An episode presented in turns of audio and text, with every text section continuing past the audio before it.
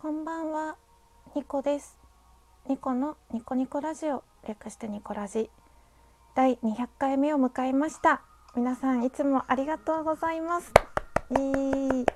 まああの200回目だからといって別に何かを企画するわけでもなく、ただこうして淡々と今日も独り言の声のブログを綴っていこうと思います。私のスマートフォンは今2019年12月12日0時29分を指しております。深夜更新が続いております。ニコです。最近ですねアウトプットしたい欲がすごく強くて何かをインプットしたわけでもないんですけどね。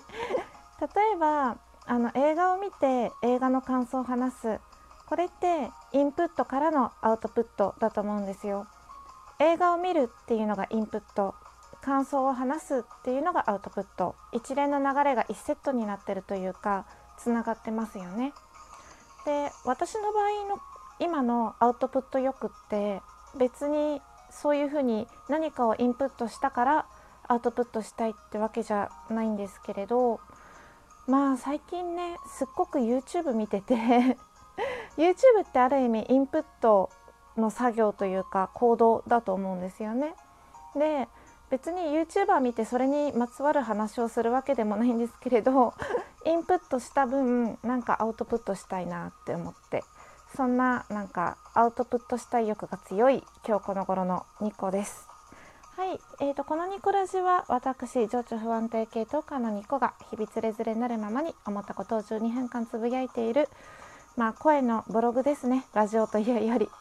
なんかねラジオって言葉が私の中で結構自分のプレッシャーになっててニコラジとか言ってるけどまあニコブロ？ニコのブログって言った方が なんか自分にはしっくりくるかなって思ってます。200回 ,200 回目の今日はめっちゃ噛んだ。結構ショック。200回やっててもねこんな感じでカミカミです。はい。進歩ありません。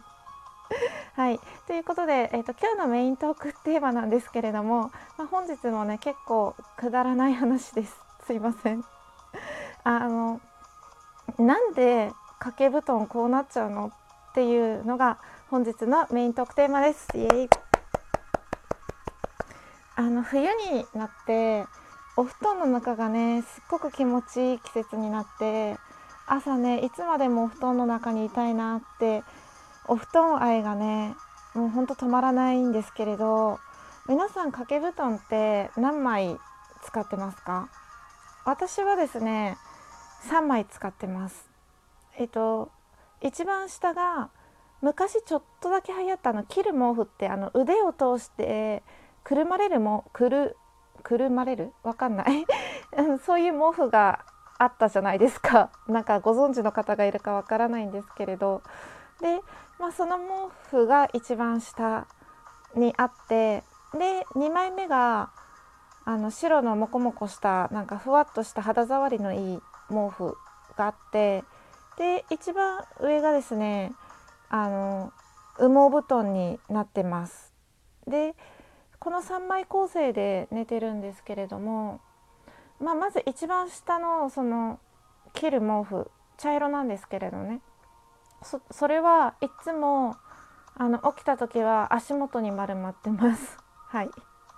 であのベッドって長方私ベッド使ってるんですけれどだから寝る時はベッドなんですけれど、まあ、長方形じゃないですか縦長ですよねだからそれに沿って毛布もお布団毛布もお布団も長方形縦長じゃないですか。ですごく私自分でもよくわかんないんですけどあの朝起きたらですねその白の肌触りがいいモコモコした掛け布団が掛け布団っていうか毛布か毛布があの横長になってるんですよ。わかります？あの縦長の長方形が横の横長の長方形になってるんですよ。だからえっ、と90回転してるのか？な？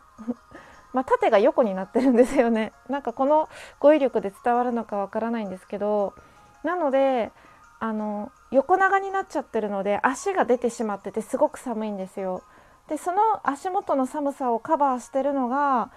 あのさっきいつも足元にくるまってるって言ってた茶色の毛布なんですね。で一番上の羽毛布団は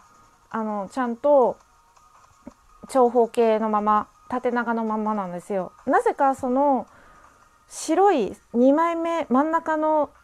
毛布だけがいつも横長になるんです。横長になるからあの足が寒いんですよね。あの胸デコルテからあの膝ぐらいまでしかかかってないんですよ実質。でビローンってこうベッドからはみ出て伸びてる状態なんですよ。どういうこと？と思ってで掛け布団は普通に正常通りなんですよね。でたまにあの羽毛毛布その一番上の羽毛毛布とその2枚目の白いモコモコ一緒にあの縦から横にシフトチェンジしてて起きたらですっごい寒いんですよ。あの足元がもうたまにその茶色の丸まった足元にある毛布もいつの間にか床に落ちてて足は出ててすっごい寒いし肩も出ててすっごい寒いっていう寒くて起きるっていう時があってなんか自分の寝相がどうなってるのかちょっとよくわからないんですけれどなんでそんなことになるんだろうって最近すごく不思議に思ってます。なんかちっちゃい頃はなんよく毛布をね床に落とすとかあったんですけど大きくなってからは落とすというよりあの縦長の毛布たちがなぜか横90回転して横になってるっていう不思議な現象に見舞われているニコです。はい今日もちょっと短いんですけれどもこの辺で終わりにしようと思いますこんなくだらない話を12分間最後まで聞いていただいてありがとうございましたあといつもですね番組をリツイートしてくれるあのメロク先生本気出して考えてみたという番組のパーソナリティのメロク先生そしてあのラジオトーカーさんではないんですけれども夏友さんありがとうございます。とても嬉しいです。そして、えーと、今何目の陶器さん、あの、この間あんちゃんとあんちゃんの息子たちと緑に立ってきたよっていう会を聞いていただいてツイートに上げていただいてありがとうございました。えっ、ー、と村人 D さん、いつもありがとうございます。ツイートすごくね嬉しいです。で、なんか番組が上がるたびにいろいろねあのコメントしてくださったり喜んでくださってて。そういう人が一人でもいる限り続けていけるなって私はいつも思ってて続ける原動力になっています。そしてあのたくさんのいいねをいつもありがとうございます。これからもあの自分のペースで続けていこうと思います。本当はね